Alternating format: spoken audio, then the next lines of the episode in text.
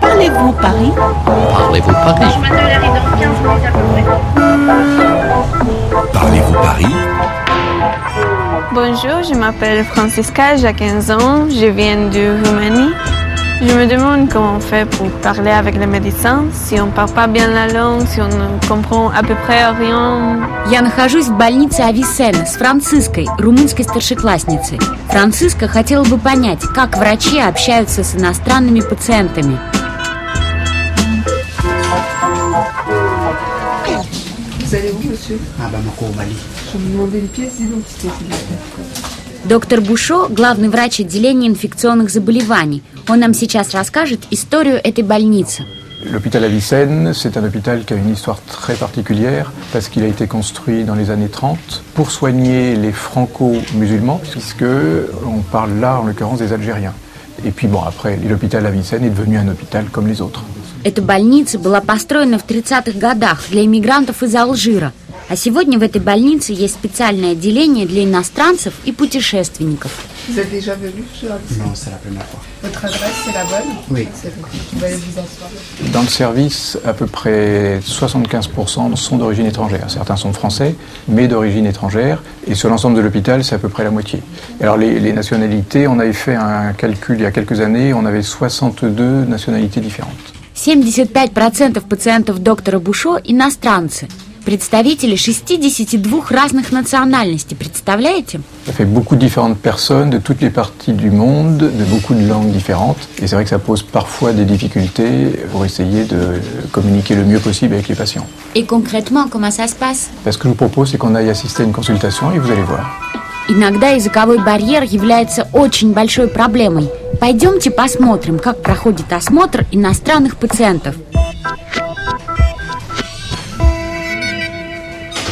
Alors, on va essayer de s'organiser. Les enfants, vous allez vous installer là.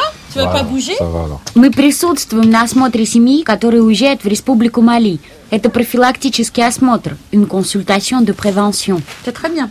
Donc, on va l'installer sur la... Sur le bras. Attends, attends, attends. Ah. Là, il sait que. Là, il sait qu'il va lui arriver euh, quelque chose. Euh, Il y a un coup. Yankoubou, viens me voir. Attends. Alors, on va piquer le- l'enfant et après, on va bien expliquer. Она вытащила шприц. У бедного малыша очень испуганный вид. Là, Ben, voilà. Ça, c'est fait. Медсестра сделала прививку против желтой лихорадки и гепатита. А сейчас она объяснит, как правильно надо принимать лекарства от малярии. Alors, donc, on va continuer pour le petit. Et comment vous expliquez les diagnostics ou bien les médicaments à prendre Alors, euh, nous, on prend le temps qu'il faut pour expliquer la maladie, comment est-ce qu'on l'a attrapée, les précautions à prendre pour euh, éviter de l'attraper de nouveau, et puis évidemment, comment on va traiter euh, la maladie.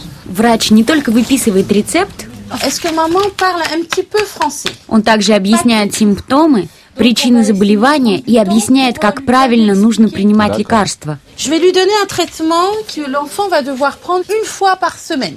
D'accord. C'est le Lariam. Мама этого малыша не говорит по-французски, но медсестра должна объяснить так, чтобы она поняла, что лекарство от малярии надо давать маленькому раз в неделю, une fois par semaine. Ça veut dire qu'un comprimé va lui faire 4 semaines. Quels sont les autres moyens que vous utilisez pour expliquer aux patients Parfois, chez les patients qui parlent euh, pas suffisamment bien français pour bien comprendre, on fait appel à des interprètes pour qu'on soit sûr que le patient, dans sa langue maternelle, ait bien compris de quoi il s'agit et c'est fondamental pour surtout rassurer les patients sur le fait que, en général, c'est pas si grave que ça. Иногда врачи обращаются за помощью к переводчикам. Общаться на своем родном языке часто успокаивает пациентов. D'accord Vous pouvez lui faire la traduction et si elle a des questions, c'est On maintenant. dit bah, d'accord.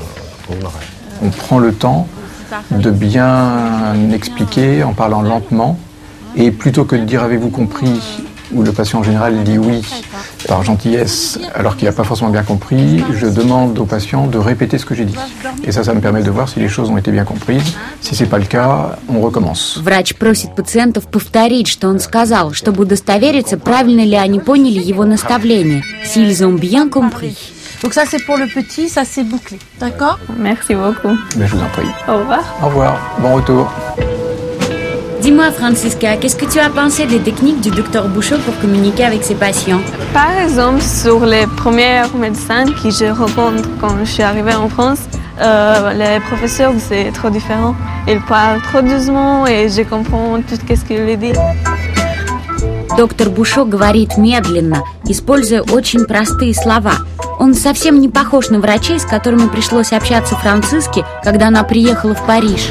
Eh bien, je suis très contente que tu aies trouvé ça utile. Et pour moi aussi. Au revoir, Francisca. Au revoir.